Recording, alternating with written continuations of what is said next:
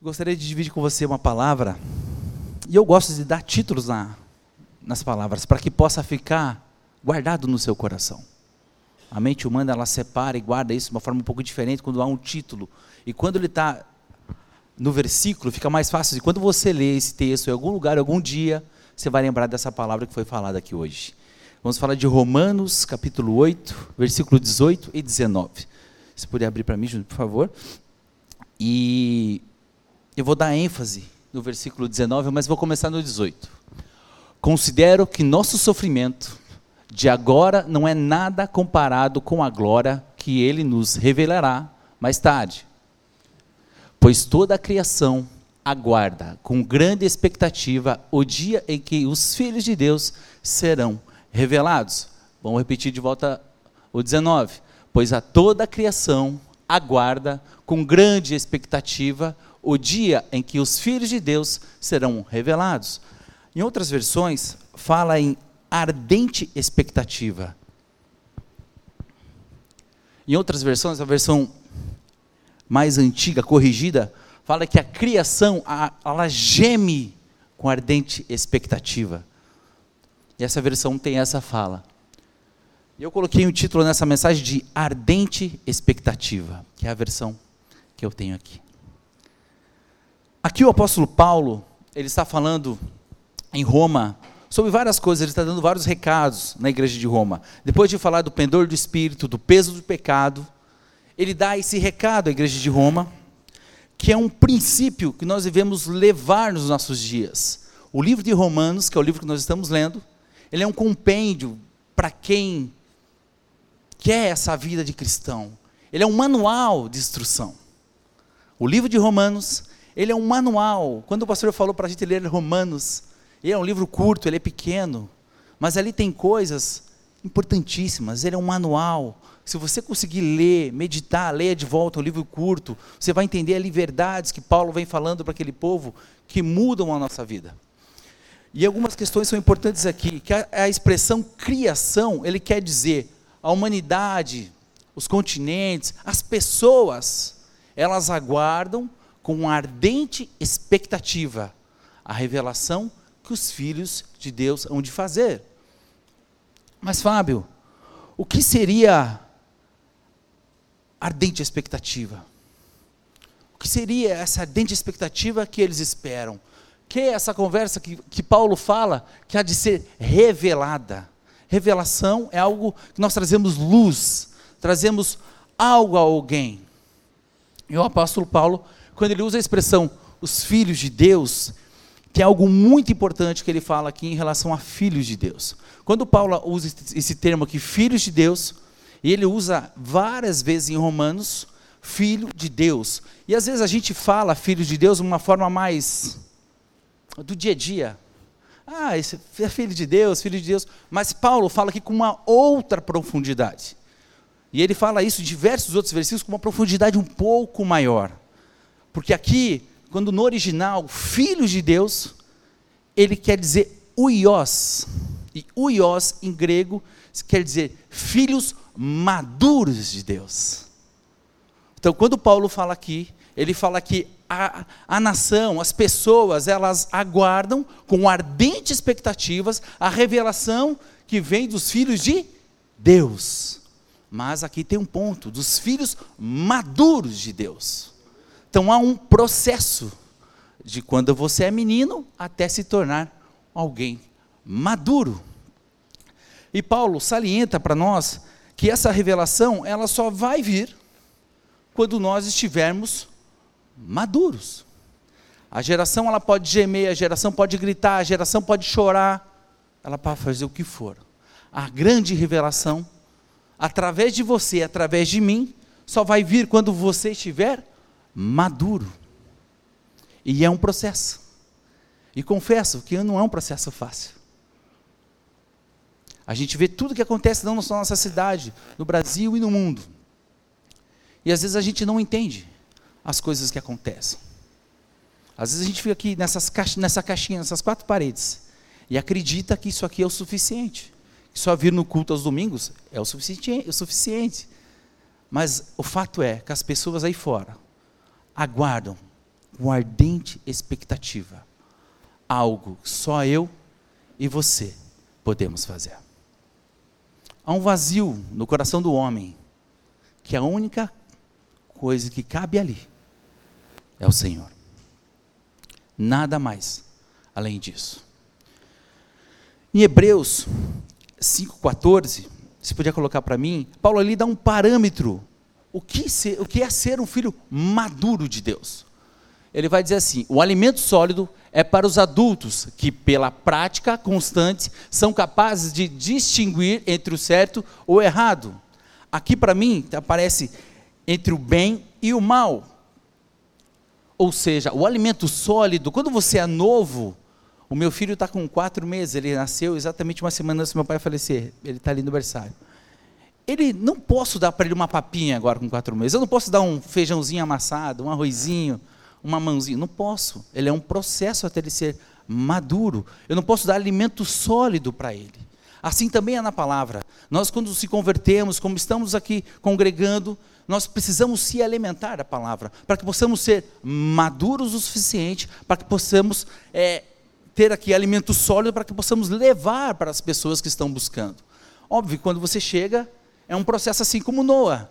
É o leitinho, leitinho materno, e no momento certo vai ter a introdução alimentar, e assim é conosco. Com alimento sólido, ele é para adultos que, pela prática constante, a prática é o exercício da palavra. É como se construir uma casa na rocha, como diz a palavra.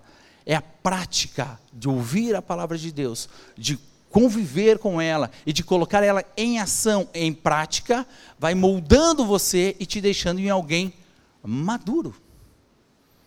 Para que quando as circunstâncias aí fora baterem em você, chegarem em você, você esteja pronto como um Iós. Para que você possa fazer a diferença na vida dessas pessoas, desses jovens e de tantas pessoas que estão dispostas a ouvir a palavra esperando apenas uma sinalização, minha ou sua.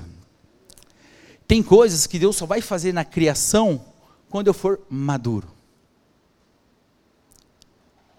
E vai depender de nós, do nosso caminhar, do nosso caminho com Deus, nas pessoas com quem a gente anda, e tem uma coisa muito importante da prática, eu vou dar um exemplo aqui, meu, pessoal, quero pedir, já até falei com a minha esposa se eu podia, ela falou que sim. Dar um exemplo pessoal meu, de maturidade. Eu e a Aline namoramos um tempo, quem não sabe, eu vim de uma família, sou de Curitiba, uma família muito, muito simples. E Deus me presenteou com uma patricinha, patricinha mesmo, que morava na cobertura de, uma, de um bairro mais nobre de Curitiba, fazendo medicina. E eu, com a família extremamente desestruturada. Os pais divorciados, eu tinha sete, meu irmão quatro o Fernando um, nós éramos em três meninos, eu sete, sete, quatro e um, e minha mãe foi embora. Traiu meu pai, foi embora com outro homem, e meu pai criou nós três sozinhos. E com 11 anos eu comecei a trabalhar para poder ajudar o meu pai em casa. Então, nossa realidade, pense, foi muito difícil sempre. Colégio público, trabalhando aos 11 anos de idade, entregava panfletos nas casas. Final da tarde eu, eu limpava a mesa de churrascaria. Isso com 11 anos. Pense, hoje isso. Para poder ajudar meu pai e os meus irmãos. Então, nossa realidade de vida, Fábio, com a realidade de vida da Aline que eu havia conhecido, era totalmente, não só financeira, de tudo. De criação, de estudo. Eu lembro que quando eu cheguei a conversar com o senhor Haroldo, meu sogro, uma das questões que ele me falou, qual que é a prioridade na sua casa? Eu falei, comer. Daí ele entendi. Ele falou que aqui sempre foi o estudo. Né? E eu falo isso porque quando eu já noivo com a Aline, algumas coisas me incomodavam uma, um meu passado, um dia vocês vou contar meu testemunho inteiro que vocês vão saber. Quem quiser vir no culto de jovens, talvez um deles, a gente conte. Você é convidado a estar aqui dia 22, 22 do 7, nosso primeiro culto. Eu, vou ficar até vermelho agora. Eu dei aula de axé. Se você não sabia, agora você sabe. Tá, tá no YouTube? Eu tinha muitos alunos, mais de 500 alunos. Mas eu era uma vassoura, eu era um cara duro. Jamais imaginei que um dia ia dançar axé. Mas um amigo meu me convidou, eu fui por causa das meninas, porque tinha muita mulher na academia fazendo aula de axé. Foi por isso que eu fui na tal aula de axé. E fui um dia, fui outro, comecei a gostar. Os professores começaram a me chamar, pô, você tem molejo, você tem um negocinho aí. E comecei a participar mais, mais assiduamente, comecei a gostar. Comecei a participar com os professores do axé. Quando eu vi, eu já estava envolvido, dando aula, indo para o Axé Moá, na Bahia, para dançar, nos carnavais, trio elétrico. É, a gente andava com segurança. Cara, parecia importante, mas não era nada. mas era, era surreal, era um assédio absurdo. E para mim, a música sempre me suou algo sensual. Porque era isso que eu tinha no axé. Certo? Porém, quando eu conheci a Eline, a gente noivou e a gente estava decidindo as coisas para o casamento, começou a surgir um impasse entre eu e ela. Eu fiz um curso chamado One, que é um curso de noivos antes de casar. Esse curso é muito forte. Ou você casa ou você separa. Porque ali é um trazendo para outra verdade de tudo. Então eu não escondi absolutamente nada dela. Porque se um dia ela descobrisse alguma coisa da minha vida, ela ia falar: pô, mas eu, eu não sabia disso. Não, no curso do AN a gente trata tudo. Para que não haja um problema maior lá na frente no casamento. E para mim o casamento era algo muito importante. Como eu sofri muito com a questão dos meus pais serem divorciados, e vi os meus irmãos sofrendo muito, é, eu não queria isso para minha vida. Então, a primeira coisa que eu pensei para mim, eu quero casar e nunca mais me separar. Vai ser para sempre. E nessa, depois desse curso, começamos a ter um embate muito grande em relação à a, a, música. Porque música, para mim, o que, que era? Axé, mulher, sensual. O que, que era a música para a Aline? A Aline sempre foi cristã. Mas o meu sogro que está aqui, ele amava Roberto Carlos. E Bidis. Música para minha esposa é Bidis, Roberto Carlos, que ela gostava de ouvir com o pai dela. Só que na minha cabeça de um jovem maturo e quadrado, eu bati de frente e falei, não, não vai ter música no nosso casamento de jeito nenhum, porque eu não quero música e não queria bebida. Porque o meu pai, um dos fatores do meu pai não estar aqui mais hoje, porque ele se tornou alcoólatra no período da sua vida. Meu pai faleceu muito cedo. Foi um excelente pai, um exemplo para mim em muitas coisas. Mas a bebida entrou ali e foi muito difícil. Então eu com 21, com 18 anos eu fui embora para Portugal para trabalhar, para sustentar uma casa. Meu pai casou de volta com a minha madrasta e teve mais duas meninas. Então eu trabalhava para sustentar meus quatro irmãos e minha madrasta e meu pai estava internado numa clínica de recuperação. Então eu tinha que dar conta de tudo. Porém, essa questão da música me incomodava e da bebida também. Não tem certo ou errado, tem criações diferentes que um simples diálogo e uma conversa resolvem. Mas eu era imaturo. Eu não tinha essa conversa ao ponto que nós terminamos o noivado. Por isso, eu falei: não, eu não quero isso no meu casamento. Eu não sabia entender o lado dela, enxergar o lado dela, eu não ouvia ela. Eu estava certo, por causa das dores, mágoas, feridas que eu carregava. E não conseguia olhar para ela com outro olhar, de conversa, ser uma pessoa madura e fazer diferença ali. Mas coube a Deus termos esse tempo separado. E nesse período que a gente ficou separado, acho que foi uns, uns três, ou, três a quatro meses, eu trabalhei isso em mim. Eu tinha ido fui para um congresso de jovens em Belo Horizonte, o pastor Lucinho Barreto. Era um pastor muito doido, fazia a gente andar com a Bíblia 24 horas embaixo do braço, assim, ó. onde fosse. Ele tinha uns desafios com jovens muito legais.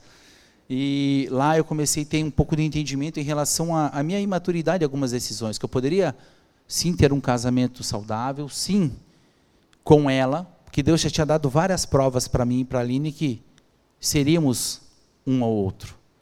Quando eu saí com a Aline pela primeira vez, eu tinha 25 reais no bolso. 25, um cliozinho tudo arrebentado. Eu falei, e eu tinha falado para ela que ia levar ela para jantar. Passei para ela na casa dela, fui num lugar em Curitiba chamado Jungle Juice, na época que eu nem sei se existe ainda, e pedi um suco. E graças a Deus ela pediu um suco também. porque era o que eu tinha para pagar. Mas naquela, naquela conversa, naquele diálogo, a gente conversou sobre várias coisas. Eu abri meu coração para ela ali. Eu falei toda a minha vida. Nem tinha precisado do curso do AN lá, mas aquele dia ali eu bah, falamos, falei muita coisa. Deixei, quando eu deixei ela em casa, eu dei um beijo na testa dela, ela saiu chorando do carro. Mas chorando. Falei, o que, que eu fiz de errado? Que eu tenho dinheiro? Beleza. Não, não tenho dinheiro, eu sei, né? Mas ela saiu chorando do carro. Anos depois, quando nós casamos, ela me contou por quê. Ela escreveu uma carta quando ela era adolescente de como ela queria que fosse o marido dela. E um dos pedidos era que no primeiro encontro esse rapaz desse um beijo na testa dela. Então, quando ela saiu daquele carro chorando, ela já sabia que seria eu. E eu quase joguei tudo fora por causa da minha imaturidade. Então a imaturidade, ela serve em todos os quesitos da nossa vida, na área do nosso relacionamento, do nosso casamento, do nosso namoro e também na área espiritual. Tem pessoas morrendo aí fora. Porque você às vezes não precisa falar nada de Jesus. Só seja diferente o seu exemplo na prática da palavra. As pessoas vão perguntar para você o que você tem. Mas o que aconteceu com você, Fábio? Por que, que você não vai em tal lugar? Eu frequento ambientes muito. de gente com muito recurso. Tendo pessoas no Brasil inteiro hoje. E a grande maioria empresários. Muito bem sucedidos. Mas muitas vezes esses caras só têm o recurso. E talvez eu dê um exemplo aqui, se der tempo, sobre isso. Eu queria levar vocês em Gálatas 4, do 1 ao 4.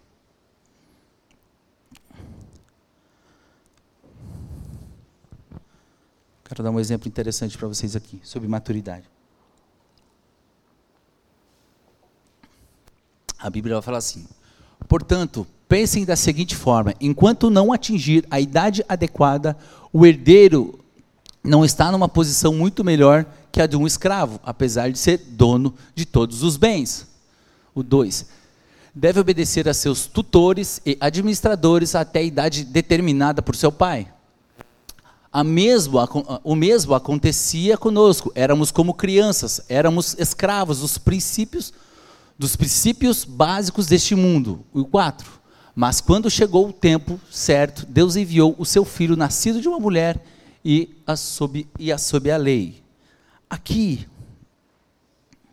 o apóstolo fala e compara a vida de um menino imaturo a de um escravo. Ele pode ser dono de tudo. Mas a vida dele, enquanto não tiver maduro, vai ser igual ao do escravo. Ele pode ser filho do grande chefe, do grande patrão, de um grande empresário. Enquanto ele não tiver idade de maturidade, seu pai não vai te dar a responsabilidade. E Deus nos olha dessa mesma forma.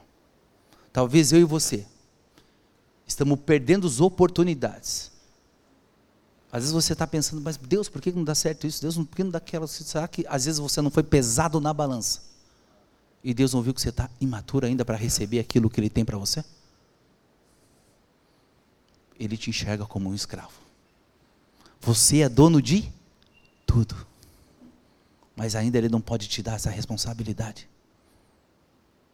Eu falo isso com dor no meu coração.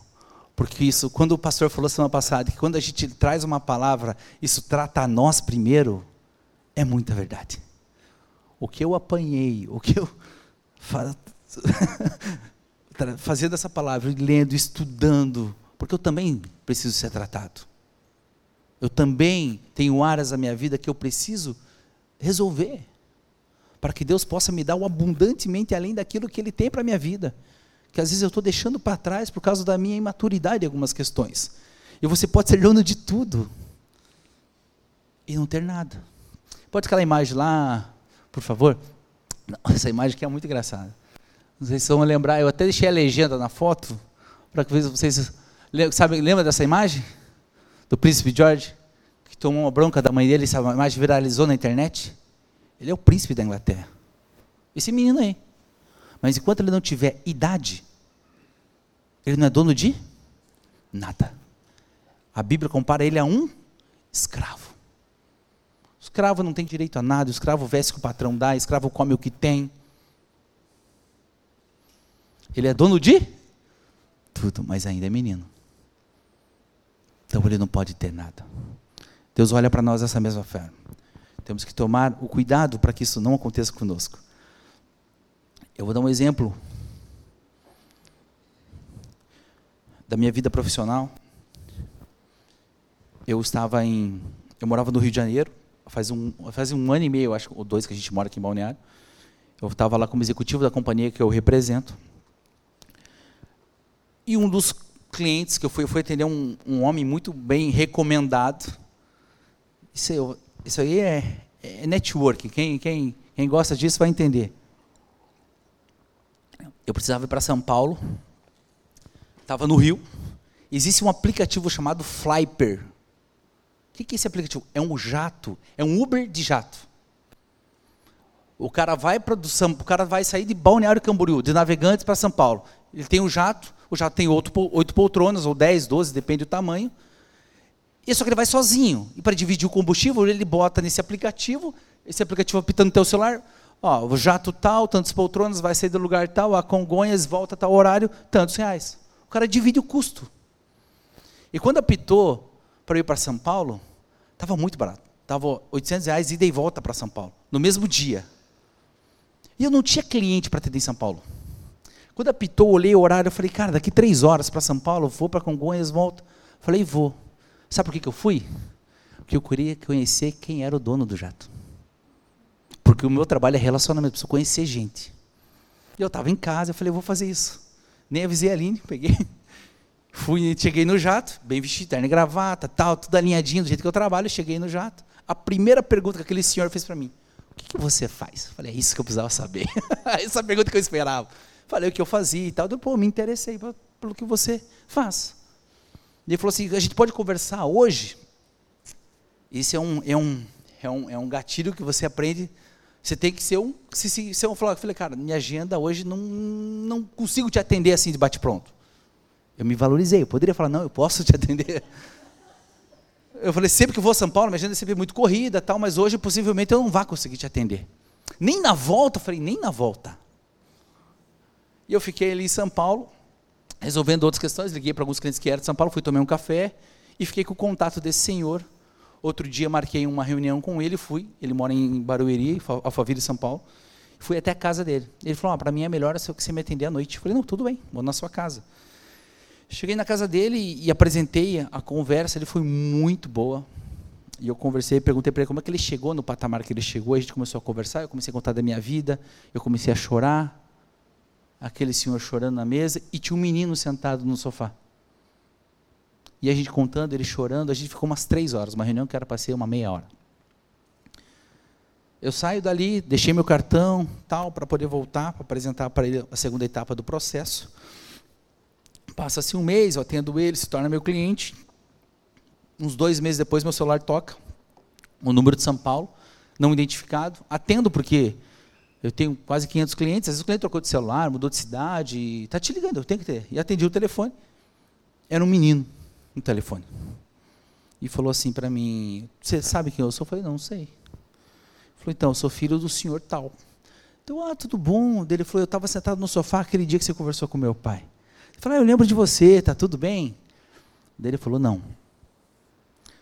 Eu estou fazendo essa ligação para você porque eu vou cometer um suicídio e eu quero que você conte para o meu pai que a culpa é dele. Foi a única vez que eu vi meu pai chorar. Eu nunca vi meu pai, eu nunca ouvi da boca do meu pai histórias que ele contou para você, naquela mesa. Ali eu pedi para ele se ele podia me esperar. Eu falei assim: pode me esperar? Eu estou no Rio, mas do Rio a São Paulo é rapidinho. Eu vou comprar uma passagem. Deixa eu conversar com você. Ele, mas como assim? Eu falei, não, eu quero ir conversar com você, você pode me esperar? Fica na linha comigo. Mas você quer conversar comigo? Eu falei, eu quero conversar com você. Quero que você conheça a minha história inteira. Você tem um problema na tua vida que você não imagina. você vai, você, eu falei, você pode me esperar? Ele falou, não, eu posso. Eu falei, então fica aí, deixa eu falar para você. Ó, fui olhando a passagem, falou, ó, tem um voo Santos Dumont Congonhas, vou chegar em duas horas e meia, três horas eu estou aí. Pode ser? Pode ser. Desci em Congonhas, peguei um táxi, fui até Alphaville. Entramos no, no táxi. Eu perguntei para ele, o que você gosta de comer? Ah, gosto disso. Fomos até esse lugar onde ele gostava de comer. Aí tivemos uma conversa de quase duas horas. Eu falei assim, agora eu quero que você tenha, me dê essa liberdade de poder conversar com seu pai sobre esse assunto. E eu queria que você estivesse junto comigo. Você permite? Ele, tudo bem, mas só que tem que ser hoje e agora. Ele falou, meu pai não vai atender o celular. Eu falei, ah, mas se você ligar, vai. Ele falou, não vai. E aquele filho ligava, ligava, ligava, ligava, e o pai não atendia. Eu ligava do meu celular, o pai não atendia. Ele falou assim, eu falei para ele, mas tem a secretária dele, a secretária dele, se ligar para ela, ela vai atender e ver se talvez você consegue falar com ele. Liguei para a secretária, porque eu tinha o telefone dela, porque ele já tinha se tornado meu cliente. E ele, ela falou, oh, Fábio, possível, está em reunião, com gente de fora do país aqui. Eu falei assim, é uma coisa grave com o filho dele, eu preciso falar com ele. Ela, não, então, peraí. Ela foi até a sala, com o telefone, botou no ouvido dele. Eu falei, ó, oh, eu preciso falar com você, estou com seu filho aqui, é grave, eu preciso. E como você está com meu filho? Eu falei, estou com seu filho aqui. Vocês estão aonde? Eu falei, a gente está no shopping, acho que era Iguatemi. JK Iguatemi, se não me engano. Que tem ele ponto, é JK? É, né? Daí ele falou, ó, eu falei, eu preciso falar com você. Ele falou, ó, meu helicóptero vai buscar vocês. Estão onde? Eu falei, estou no JK. Vem um helicóptero dele, buscou a gente. Desceu até o. Para a história de filme. Desceu até o prédio do, da empresa quando a gente chegou na empresa, numa das salas da reunião, a gente antes chegou eu e o filho, sentamos numa ponta. Quando ele entra na sala, nós aqui, pensa numa mesa enorme de reunião, eu e o filho aqui, ele senta lá na outra ponta. Ele, desculpa, Fábio, o que está acontecendo? Não. Eu falei, o que está acontecendo? Onde o senhor está sentado? Isso aqui não é uma reunião de trabalho.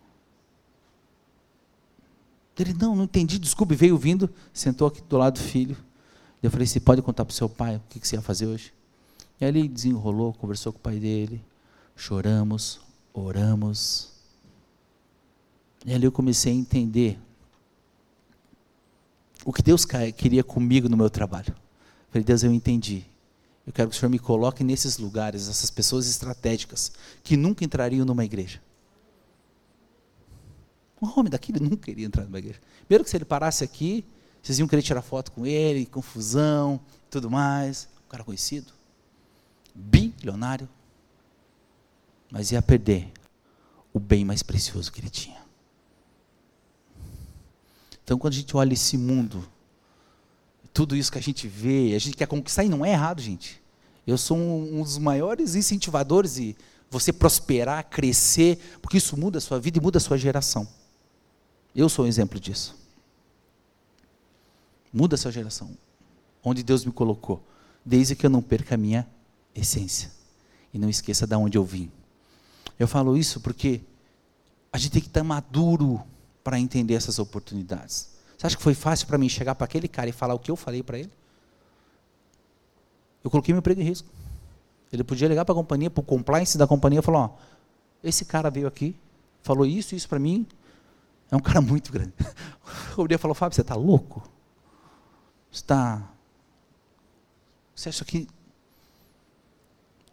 Isso é responsabilidade. Mas talvez naquele dia Deus me viu maduro para aquela oportunidade. Eu soube aproveitar isso. E às vezes passam pessoas na nossa vida, no nosso dia a dia, e às vezes a gente não olha e não percebe. Às vezes dentro da nossa própria casa temos pessoas assim. O meu pai, no dia 27 de dezembro de, de 22, agora, ele se ajoelhou na minha frente. Eu estava assistindo uma pregação online. Ele se ajoelhou, orou, entregou a vida a Jesus ali. Olhou para mim e falou: Eu estou pronto. É duro você ouvir isso. E ele, naquele dia, me fez uma lista de tudo que ele queria no seu velório. O louvor que ele queria, as coisas que ele queria. Eu estava em Curitiba hoje, cheguei hoje de manhã, porque meu pai, a minha família, nós somos em cinco irmãos. Né? Então no Natal é muito difícil a gente conseguir se reunir todo mundo, já está todo mundo casado, está um numa cidade, outro em outra e tal. E nós instituímos uma algo que meu pai pediu, o Cesar Day, no dia do aniversário dele. que é uma data que não é uma data concorrida, nós como filhos se encontrarmos como se fosse um Natal. E nós fizemos o primeiro agora, hoje. É, fizemos ontem à noite, porque hoje eu tinha que estar aqui. Mas hoje de manhã tomamos café junto. Porque isso para nós sempre foi muito importante. Meu pai não me deixou nenhum bem. Mas o mais importante, ele conseguiu colocar no meu coração. Que é isso aqui? Não existe nada mais importante do que isso. Posso dar vários exemplos na Bíblia para você. Sansão, Deus deu tudo para Sansão. Deus deu uma força sobre-humana para Sansão. Deus dividiu com Sansão segredos. Mas Sansão foi imaturo. Sansão escolheu casar com uma filisteia contra o que os pais dele queriam. Isso é um ponto importante. Quando os pais não concordam com um relacionamento, é uma luz para você. Você pode ir na contramão do que seus pais falarem para você. Não tem problema. Mas talvez o preço seja muito caro. Eu passei por isso. Eu fui noivo de uma menina. Quatro anos. Eu aprendi o que era namoro santo com essa menina. Mas pensa eu, vindo do axé, mulherada, confusão. Conheço uma menina. Flor da pele, confusão. E quando eu passo a mão na bunda dessa menina, eu tomo um tapa na minha cara. Ela falou para mim: se você encostar a mão em mim, eu termino com você. Foram quatro anos de namoro, sem encostar um no outro. Eu tinha vindo do axé, gente. Sabe o que é isso? Eu tinha vindo do negócio. É possível? É. É fácil? Não, mas é possível. E ali tive um relacionamento, noivamos tudo certo para casar, só que ela seguia um princípio religioso diferente do que eu acreditava. Mas eu, eu tinha certeza que ela era a mulher da minha vida, estava apaixonado, noiva e tal. Eu era protético, eu tinha um laboratório parodontológico com, com o valor que eu tinha trazido de Portugal, abri um laboratório. E eu fui para São Paulo num congresso da minha área. E quando eu fui lá, eu Fui comprar um cartão telefônico para avisar ela que eu tinha chego. Que ligar do hotel era caro. Falei, vou comprar um cartão telefônico. Os jovens nem sabem o que é isso aqui. e eu desci do hotel, fui numa banca de jornal em São Paulo. Quando eu fui comprar o cartão, eu escutei um reggaezinho. Falei, pô, cara, eu conheço esse reggae. Quando meu pai casa com a minha madrasta, e tem as duas meninas, o meu avô, por parte da minha madrasta, era pastor. E tinha 32 igrejas em Curitiba, mas mini igrejas. As igrejas do meu avô eram isso aqui, ó. Era assim, ó. Esse quadradinho aqui, de chão de barro batido vermelho, em lugares onde ninguém quer ir em Curitiba. Vila Sabará, Pinheirinho, Sique. Eram lugares assim, muito doido. E eu comecei a frequentar essas igrejas com meu avô. Ali eu conheci Jesus, meu avô me apresentou Jesus, me batizei com 12 anos. E Deus tinha colocado várias promessas na minha vida, que eu havia esquecido, abandonado, porque eu não acreditava que aquilo era para mim. Mas, mas quem Deus escolhe, sabe o peso que tem uma promessa. Eu não sei qual é a fase de vida que você está vivendo, a fase da vida que você está passando. Mas se você está aqui hoje, meu amigo, sinto lhe dizer tem algo em você. E tem algo para você. Talvez você não entenda hoje. Mas não é em vão que você está aqui. E eu vou naquela banca, vou comprar aquele cartão, escuto aquele reggae. Eu lembrei do meu avô. Porque quando eu ia com meu avô pintar, a gente pintava essas igrejas com cal e água. Porque cal é barato, tinta é cara. Então, não sei se você sabe, se você não tem tinta branca, até é muito cara, você pega cal, mexe com água, dá para pintar com uma brocha assim. Parece um, uma tinta. Se chover muito, vai apagar, mas, mas funciona durante o período. Era o que a gente podia fazer. E eu ajudava meu avô a pintar aquilo lá, e eu tinha ganhado um Walkman. Estou mostrando minha idade, né? Sou velho. E veio esse Walkman veio com uma fita dentro, que era a Cristafari, uma banda de reggae gospel dos Estados Unidos. Hoje existe música gospel de todas as. Tudo que você possa imaginar. Naquela época não existia isso, mas essa banda Cristafari, uma banda gospel, existia, e essa fita veio dentro. E eu vi aquela banda pintando os muros. E quando eu estou em São Paulo, eu ouço aquele reggae, eu saio, olho uma esquina, uma igreja grande em São Paulo, chamada Bola de Neve. Eu olho, eu falei, cara, isso aqui parece. É uma igreja, mas estou fazendo isso lá atrás, tá? Não é agora. Isso, a Bola de Neve já é muito conhecida. Naquela época, talvez era a primeira igreja deles em São Paulo. Uma igreja enorme, eu encosto na porta assim, uma igreja gigantona. Eu sempre gostei muito de futebol e parecia uma arquibancada assim, porque ela ia lá na frente tinha um púlpito lá em cima. E eu na porta assim, mas a igreja era enorme. Eu acredito que cabia umas duas, três mil pessoas lá. Então eu fiquei lá na porta olhando. E eu falei, mas eu conheço esse reggae. Os caras cantando inglês. Vocês acreditam em milagre? Em promessa? Cristafari estavam tocando naquele lugar. Quando eu chego naquela porta, eu começo a ouvir aquele reggae. E eu falei, cara, é Cristafari. Na hora o Espírito Santo veio na minha. Pum! Eu comecei a lembrar do meu avô. Da igreja que eu ia. Das promessas que Deus tinha na minha vida. E gente vai. Você vai ficando acolhido, eu quietinho. E o cara para a música, stop, stop, stop. Para a música, falando inglês, tradutor. Você que está aí na porta, de calça jeans, camiseta branca e tênis Adidas preto, eu preciso falar com você. olhei para o lado, olhei para o outro. Não tinha como ele saber a calça jeans. A camiseta branca talvez até ok, mas o tênis Adidas preto. Eu comecei a chorar, alguém me abraçou. Eu não lembro como eu cheguei até lá na frente. Eu fui me escorando na parede, alguém foi me levando. E quando eu cheguei lá, o cara desce do palco e segurou na minha aliança de noivado e falou assim para mim: Ela não é a sua esposa. E começou a me contar coisas da minha vida que nem meu pai sabia, só eu. Que uma das coisas que eu fiz, eu me envolvi em torcida organizada, eu, fiquei do... eu tenho 58 pontos no rosto e na cabeça, de briga de torcida organizada no Brasil todo, fora do Brasil também. briguei na Argentina, tudo que lugar você pode imaginar. Só Deus, meu. Eu estou falando que é um milagre. Meu pai falava, filho, as tuas histórias, você parece ter uns 70 anos. Eu falei, é verdade. E aquela pessoa falava para mim detalhes da minha vida. Lembra aquela vez você estava no lugar tal, que te espancaram, que colocaram arma na tua cabeça e a bala não saiu. Coisa que ninguém sabia. Só eu sabia que você e seu avô José, que não é seu avô, né? Você batizou com 12 anos de idade. Tem quantas pessoas falam para mim que não acreditam em Deus? Eu falo para elas: façam provas para que Deus te mostre quem Ele é.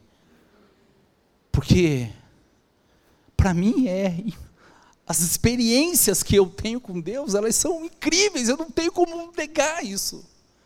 Eu não tenho como fugir desse altar, porque está é promessa. E eu tentei fugir de tudo que a gente possa imaginar, mas não adiantou.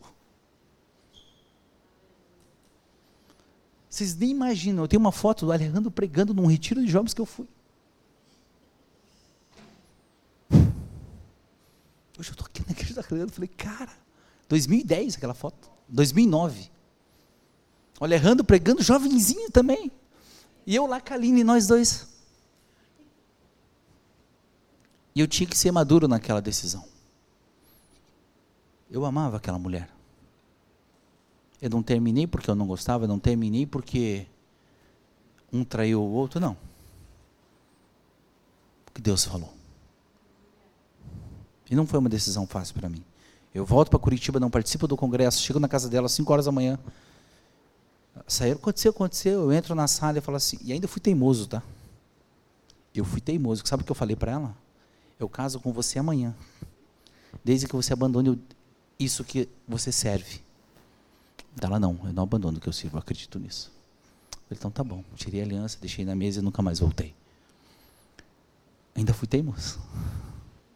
E não entendia o tamanho da promessa que Deus tinha para minha vida no futuro. Às vezes a gente não entende as circunstâncias das coisas que acontecem na nossa vida. A gente, a gente questiona. Falei num dia aqui sobre a oferta, nos dias que eu falei sobre a oferta, acho que foi na apresentação do Noah, o quanto eu questionei a Deus quando nós perdemos um bebê. e não sabia que Deus daria um filho no tempo oportuno para nós. Que Deus conhecia o meu coração. Ele me deu o Noah. Exatamente, o Noah nasceu uma semana antes do meu pai falecer. E ele é um refrigério para mim.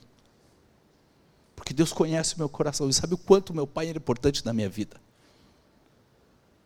E Deus colocou meu filho na hora certa para falar: Eu estou cuidando de você.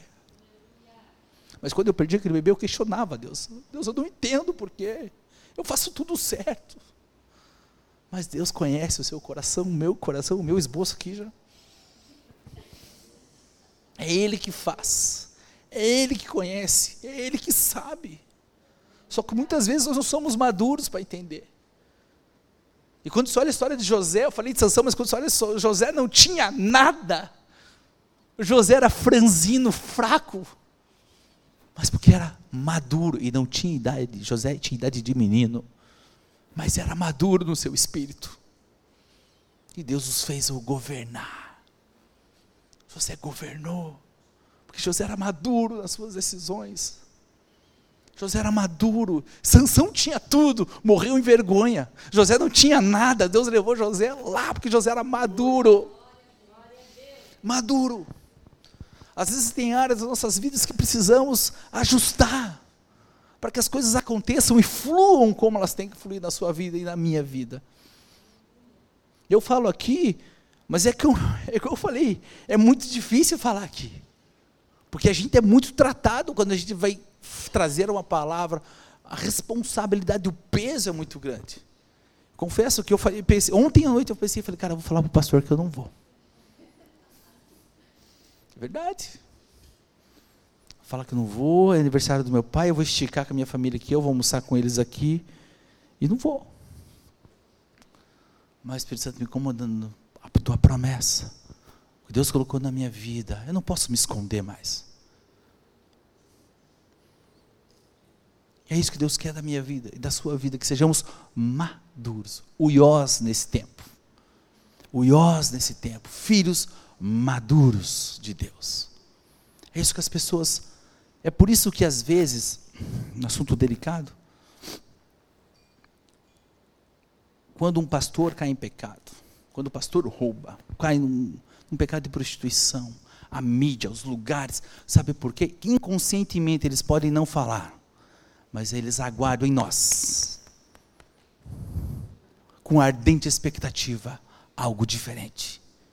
E quando nós cometemos erros que para eles é normal, você é capa de jornal, o pastor fez isso, o pastor fez aquilo. Porque eles aguardam com ardente expectativa o que nós temos de mostrar, a fazer, a ser revelado, que a palavra falou em Romanos.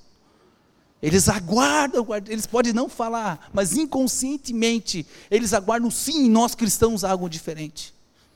Algo que nós temos que fazer. É nossa responsabilidade. Está no nosso manual de instrução. É nossa responsabilidade. É algo que eu e você temos que fazer. Eles podem não falar, mas eles estão te observando. Eles estão te olhando. E daqui a pouco, na torcida organizada do Atlético Paranaense, nos fanáticos lá, ontem eu estava em Curitiba, fui no jogo, Atlético e Corinthians. E passei na, na na torcida organizada lá. Eles me chamam de pastorzinho hoje.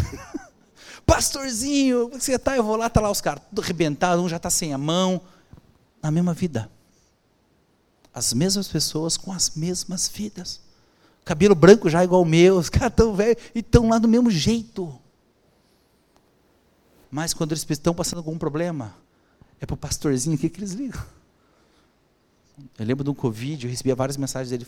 Ô, oh, Fabinho, pastorzinho, pô, fulano de tal está internado, fulano de tal, ô, oh, teu Deus é forte, ora aí para nós. Ó, oh, fulano de tal está hospitalizado, brigou com a torcida X lá, cara, confusão, ora aí. Eles nos observam. Eles olham para mim e para você, esperando algo de diferente. E às vezes, não precisa você falar, a sua atitude fala por você. A sua atitude fala por você. Então é muito importante que eu e você sejamos maduros. Deus tem promessas para a sua vida. Deus tem promessas. Deus escreveu uma linda história sobre você. Não importa o que falaram de você, o que pensaram de você, o que divulgaram de você, eu não sei. O que importa é o que Deus pensa sobre você. E se você está aqui nessa noite, pense nisso. Deus conta com você. Deus conta com você. Não é em vão que você está aqui nesse dia. Eu tentei de várias formas não estar aqui.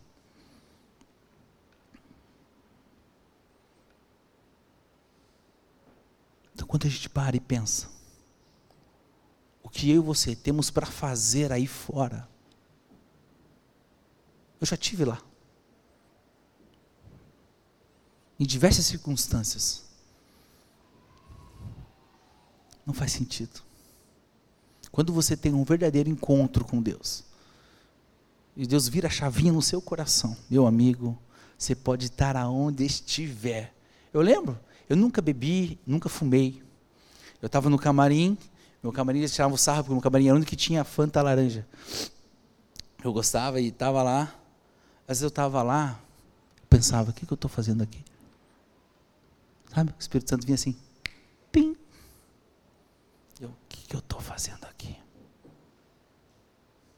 Porque quem, tem aquele louvor que fala que quem já pisou nos santos dos santos, em outro lugar, não sabe viver. E é exatamente isso. Quem já pisou, já teve uma experiência com Deus, se você não teve, peça. Peça para ter. Ore, tenha paciência. Eu, eu ouvi um podcast esses dias de um, de um cara que é muito famoso na internet, Thiago Negro, primo rico. E ele, ele, ele, é um cara muito duro, assim, muito é, cético, essa é a palavra, extremamente cético. E ele teve um encontro com uma pessoa, essa pessoa falou de Jesus para ele, falou sobre o livro de Provérbios, que era um livro que só falava de, sobre dinheiro, e ele começou, como assim? A Bíblia fala sobre dinheiro, fala o livro de Provérbios. Inclusive a Bíblia tem um homem mais rico do mundo, que foi Salomão. Como assim? Falei, é o livro de Provérbios. E isso chamou a atenção, ele começou a ler Provérbios. Resumindo, esse cara fez um desafio com Deus. Ele leu Provérbios, ele leu a Bíblia inteira várias vezes em poucos meses. Talvez eu e você nunca lemos a Bíblia inteira. E ele fez um teste. Falei, Deus, se você existe, em sete dias eu quero que você me dê um sinal. Ele é um cara extremamente bem sucedido, extremamente bem sucedido. E ele ali no dia, no dia a dia de trabalho e tal, passa o sétimo dia, ele chega para a esposa dele, a, a, pessoa que ele morava junto, não era casado, mas morava junto, falou, ah, se Deus não existe. Acabou de fazer sete dias. Quando foi no oitavo dia, aconteceu algo extraordinário. E a pessoa que ainda entregou a palavra para ele falou assim: ó, Deus mandou falar para você que foi no oitavo dia, que é para você entender que é no meu tempo e não no seu. e ele conta isso no podcast, emocionado, chorando. Um cara extremamente cético. E diversas vezes falava que para ele, ele era um ateu. Ele não acreditava em nada disso. Hoje é um cara que da maneira dele, certo ou errado ou não, fala muito de espiritualidade nos podcasts dele que ele fala. Mas isso é para a nossa vida. Às vezes nós não entendemos o tempo certo de Deus na nossa vida. Não entendemos o tempo certo, do, às vezes, o trabalho, o relacionamento. São tantas coisas que a gente passa, se machuca e não entende algumas questões. Mas Deus está no controle de tudo. E sempre vai estar. Amém? Eu queria orar com você. Queria pedir para o louvor subir aqui a gente cantar um louvor. E nesse louvor eu queria que você pudesse orar. Eu vou orar com você sobre isso. Sobre maturidade, sobre cuidado, sobre entender o real propósito que Deus tem na sua vida. Entender quais são as coisas que você tem que mudar, as coisas que você tem que se ajustar precisa corrigir a rota, mudar o rumo, para que Deus possa te alavancar. E nós não estamos falando aqui de dinheiro, estamos falando de vida. Vida. Eu estou aqui só pela misericórdia de Deus. Eu tinha que ficar um dia inteiro falando para vocês aqui tudo que aconteceu na minha vida. Para passar o dia aqui, falando tantas experiências que eu tive com Deus que mudaram a minha história, que mudaram a minha vida e me tornaram não uma pessoa próspera. Próspero, ok, mas isso é uma coisa menos importante. O mais importante é o que nós estamos fazendo aqui hoje, abrindo mão do nosso tempo para dividirmos uma palavra, experiências sobre aquele que mudou antes dele, mudou o tempo e depois dele. Esse alguém é Jesus. Possa ficar de pé.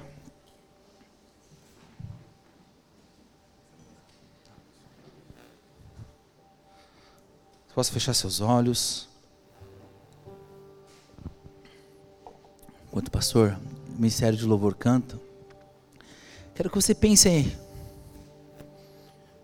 Aonde você precisa ser o Iós na sua vida? Filho maduro. Aquele que Deus possa contar com você. Que você possa ser diferente, sair dessa noite aqui com algo diferente na sua casa, no seu coração.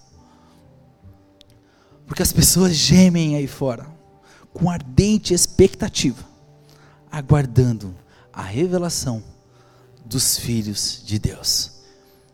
E essas pessoas são eu e você que estamos aqui nessa noite. Senhor, meu Deus, meu Pai, muito obrigado, Senhor. Obrigado por estarmos na Sua presença nessa noite. Obrigado, Senhor, por nos darmos a oportunidade de estarmos aqui, na Sua casa tantos lugares, Pai, tantos países não podem nem falar do Senhor, não pode abrir uma Bíblia, não pode ter nada, e temos essa oportunidade no nosso país, na nossa cidade, muitas vezes não, não aproveitamos de maneira correta, não entendemos, Pai, o quão grandioso é esse momento, Pai, que temos aqui na Sua presença, Pai.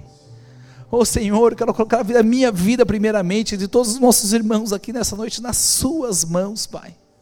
Queremos ser o Iós desse tempo, Senhor Pai. Queremos fazer a diferença nessa terra, a diferença nessa geração, Pai. A diferença nessa cidade, Senhor, tão machucada, Senhor, pelo dinheiro, pela prostituição, Senhor, pelo suicídio, Pai. Nós não acreditamos nisso, Pai. Nos colocamos à Sua disposição, Pai. Nossos corações, nossa vida, nossa casa, Senhor, à Sua disposição, Pai. Para que possamos fazer a diferença nessa cidade, Pai. Oh, Pai, que cada irmão que está aqui representado, Pai, possa ter, Pai, coragem, Pai, abrir seu coração, seu entendimento, para que o Senhor tenha a fazer na vida dele, Senhor, na sua casa, na sua geração, nos filhos que irão, Pai, irão nascer, nos esposos que as mulheres irão conhecer, nas esposas que os homens e os jovens que estão aqui irão conhecer, Pai. Eu declaro que serão pessoas, Pai, para o seu reino, Senhor, são relacionamentos para o seu reino, Pai Presenteia seus filhos com maridos, esposas, filhos, com uma geração abençoada, uma geração que faça diferença nessa terra, Senhor. Oh, Pai, eu declaro vida, Pai, vida, Senhor, vida nessas famílias, vida nessas casas, Senhor. Colocamos nas Suas mãos a nossa vida, a nossa casa, Senhor. Nos usa, Senhor, a cada dia, Senhor, para que possamos sim ser o Iós nesse lugar, o Iós nesse tempo, Pai porque não somos nada sem Ti, não somos nada sem a Tua presença, sem o Teu carinho, sem o Teu amor, Pai. O Senhor é um Pai que não abandona, o Senhor é um Pai que não deixa só. O Senhor é um Pai que está ao nosso lado todos os dias. Todos os dias, Senhor, o Senhor cuida de nós, Pai. O simples fato de respirarmos, Pai, é um cuidado seu, Senhor. Que possamos ser gratos, Pai, a cada dia, porque o Senhor nos deu, Senhor que não importa, Pai, o que temos, importa o que somos para Ti, Senhor. Assim como José, Pai, cuida de nós e nos transforma, Pai, assim como aquele homem fez a diferença naquela geração, nos usa, Pai, nesse tempo, nos usa, Pai, nesses dias. Oh, Pai, colocamos cada um aqui na Sua presença, Senhor. Oh, Pai, muito obrigado por esse tempo, Pai. Obrigado porque o Senhor tem cuidado de nós tem nos abençoado, Senhor, tem estado, estado conosco todos os dias, Pai. Muito obrigado, Senhor, por cada vida aqui nessa noite. Perdoa nossos erros, nossas falhas, nossos anseios, Pai. Nos perdoa, Pai, porque somos falhos. E nos faz, Pai, cada vez mais filhos maduros de Ti, Senhor. Muito obrigado, Pai, por esse tempo, por essa igreja, Senhor por essas portas abertas, Pai. É o que nós te pedimos, Senhor, e te agradecemos, em nome de Jesus. Amém. Amém.